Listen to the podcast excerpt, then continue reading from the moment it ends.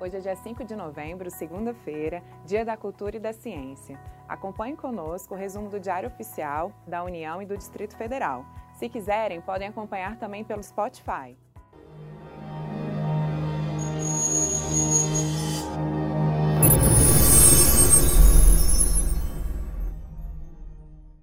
Destaque do Diário Oficial da União de hoje são os 12 aeroportos que poderão ser concedidos por meio do Programa de Parcerias de Investimentos.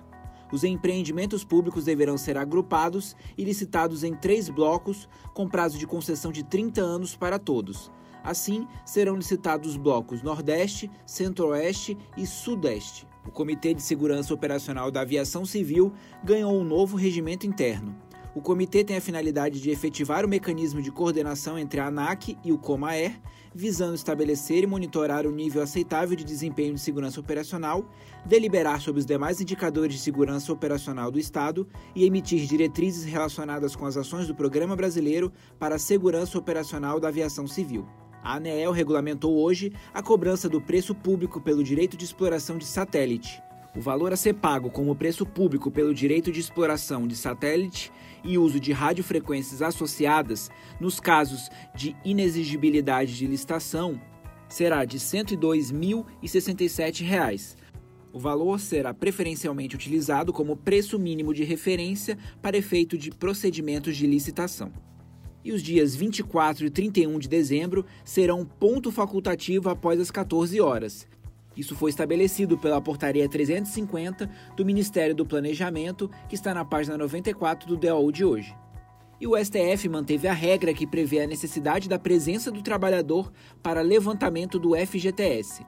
Segundo o STF, a exigência de comparecimento pessoal, vinculação dos depósitos referentes à correção dos saldos das contas e proibição de concessão de medidas judiciais para saque ou movimentação constituem restrições constitucionais que não atingem o núcleo essencial do direito à representação sindical e da advocacia como função essencial à justiça. Segundo o ministro Ricardo Lewandowski, apesar da alegação de lesão ao direito legítimo dos procuradores e advogados que representam as partes no momento do saque, a exigência do comparecimento pessoal foi feita com o propósito de evitar fraudes. Os servidores inativos e pensionistas do extinto DNR possuem direitos conforme súmula da AGU.